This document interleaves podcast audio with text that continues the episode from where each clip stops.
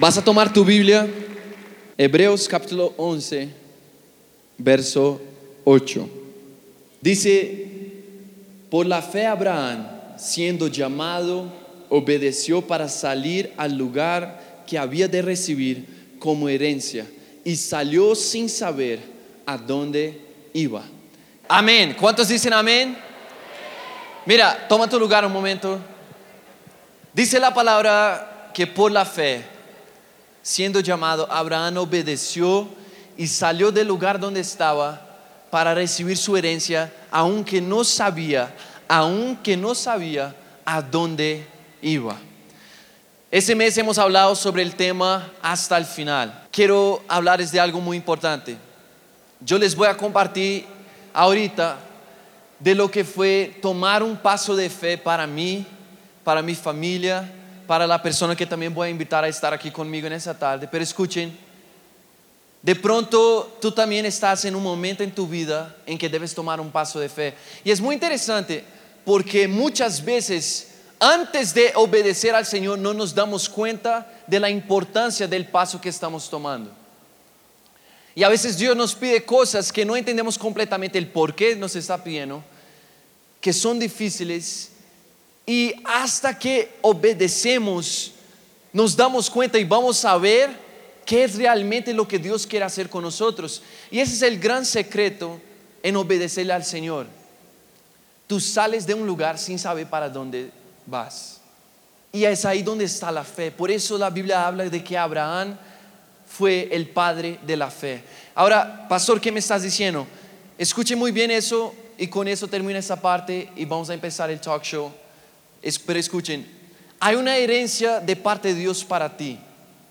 De pronto cosas que personas que vinieron antes de ti eh, eh, de alguna manera plantaron y que es para que tú puedas cosechar esas cosas. O de pronto cosas que tú has plantado en Dios y que ya es tiempo de cosechar esas cosas. Pero escuchen muy bien, cuando alguien se muere, queda su herencia eh, digamos, ahí apartada en un momento. Y si los hijos no aparecen, si los hijos no se ponen en evidencia, no se ponen en el lugar de recibir esa herencia, si ellos no llegan y no dicen, hey, estoy aquí para recibir esa herencia, entonces esa herencia irá para el Estado o para otro lado.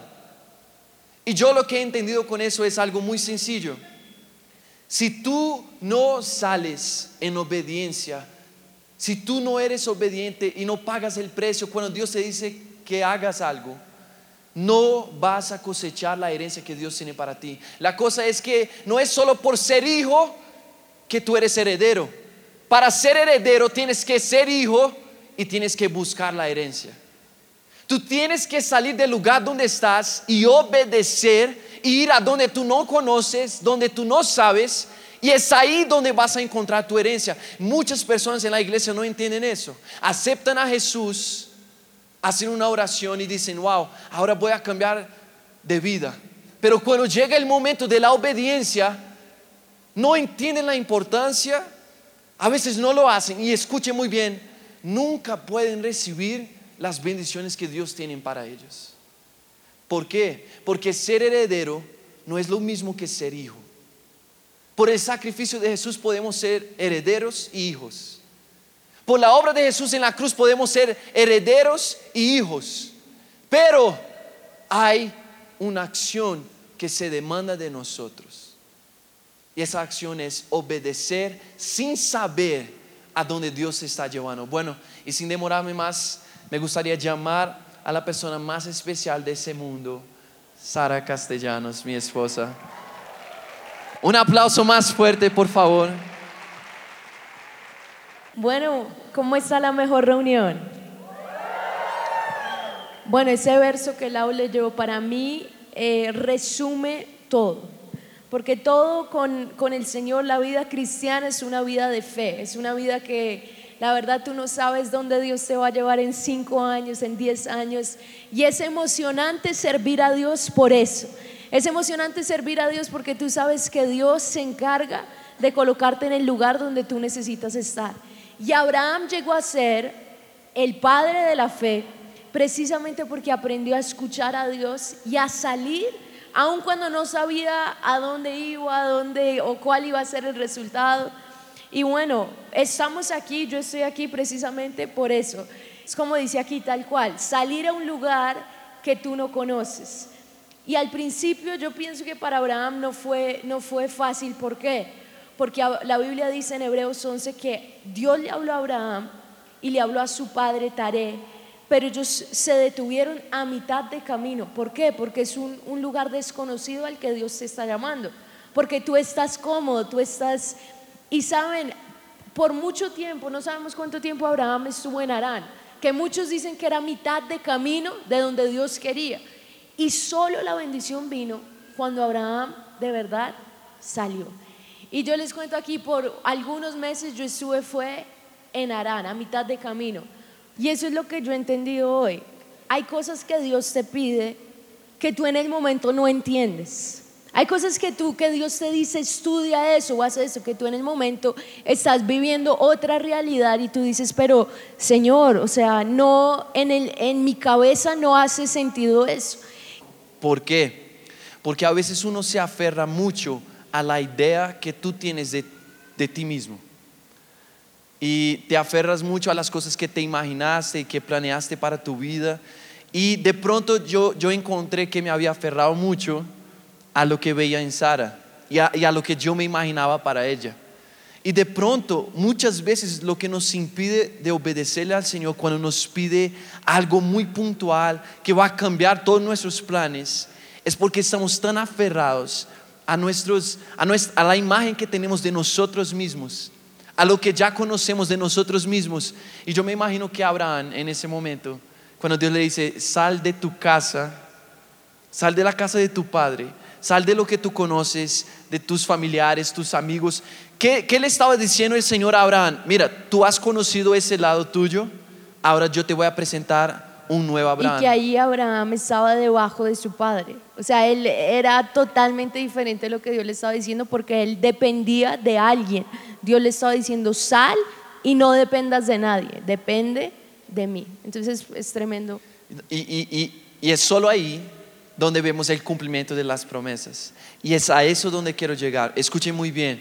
Si tú quieres ver los cumplimientos de, la promesa de, las promesas de Dios en tu vida, como las palabras que Dios nos daba, pues de, de hacer todo eso, si tú quieres ver el cumplimiento, tienes que soltar quién eres tú hoy para ver qué quiere hacer el Señor contigo mañana. ¿Dónde Dios te quiere llevar? De pronto tú me dices, pastor, hoy soy un estudiante. De pronto tú me dices, pastor, hoy tengo ese empleo. Pastor, hoy eh, soy soltero y eso. Mira, Dios te ha dado instrucciones claras y cosas específicas te ha pedido. Porque Dios te quiere sacar de donde estás y llevarte a donde Él ha planeado para ti. Vivan lo que dice la palabra en tercera de Juan 2, que ese verso me encanta. Dice, amado, yo deseo que seas prosperado en todas las cosas. No dice en algunas cosas. Dice, yo deseo que seas prosperado en todas las cosas y que tengas salud así como prospera tu alma. Y pienso que eso es lo que yo sueño. Yo sueño primero que Dios nos use aquí a todos, a este ejército de jóvenes que son amados por Dios, porque el verso dice amado. Entonces empieza aquí, yo quiero que los que sean más prosperados en todas las cosas, emocionalmente, financieramente, en todas las áreas, sea los jóvenes de la Misión Carismática Internacional. Aquí están los empresarios más top de Bogotá. Eso es lo que yo sueño. Yo sueño en ver ese verso y que Dios nos va a usar para, implementar políticas que, que, en verdad traiga eso, traiga más emprendimiento. Yo veo, uno habla con muchos, no, falta mucho empleo, más empleo, pero la verdad se necesita más emprendimiento en la juventud y hay mucho talento, hay mucho. Entonces yo sé que Dios nos va a usar para hacer este verso, mi sueño es ese, que ese verso sea una realidad que los jóvenes primero que Dios nos use para llevar la verdad. La verdad que es lo que en verdad te muestra que eres amado. Y que muchos encuentren la verdadera prosperidad que no es dinero. El dinero es una parte. O sea, lo que dice la palabra, si no puedes servir a dos amos, no puedes servir a Dios y el dinero. No, Dios nos prospera, pero no es que el dinero nos controla, no. Dios nos da la habilidad de administrar No significa que uno ser cristiano tiene que ser pobre, no, Dios nos quiere bendecir y es bíblico, Dios quiere que prosperemos en todas las áreas.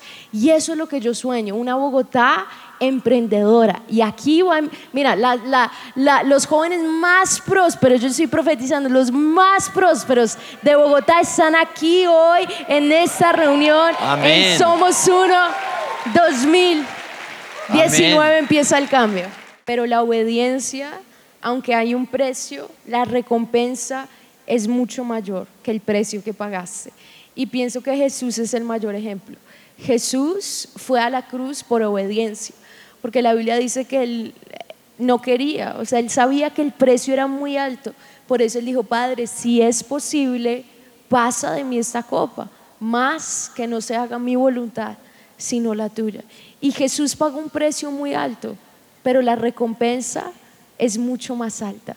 Y la recompensa es la salvación de todos nosotros. Entonces, vale la pena obedecer, vale la pena, yo no les voy a decir que no hay un precio que pagar, pero la recompensa supera el precio que tú pagas. Y por eso los motivos, seamos obedientes, escuchemos la voz de Dios y en verdad confiemos que Él tiene el control. Amén. Y bueno, de pronto tú estás ahí eh, en tu lugar, en tu silla, y tú tienes que tomar una decisión que Dios te ha estado pidiendo. De pronto tenemos aquí personas que nunca han rendido sus vidas a Jesús, que hoy vienen por primera vez, que es la primera vez que están viniendo a esa iglesia, te invitaron o llegaste de alguna manera. Yo sí quiero hacer una oración por todas las personas que hoy quieren decir, Señor, yo quiero obedecer y quiero vivir tus planes para mi vida. Si ese eres tú, quiero que te pongas en pie de tu lugar.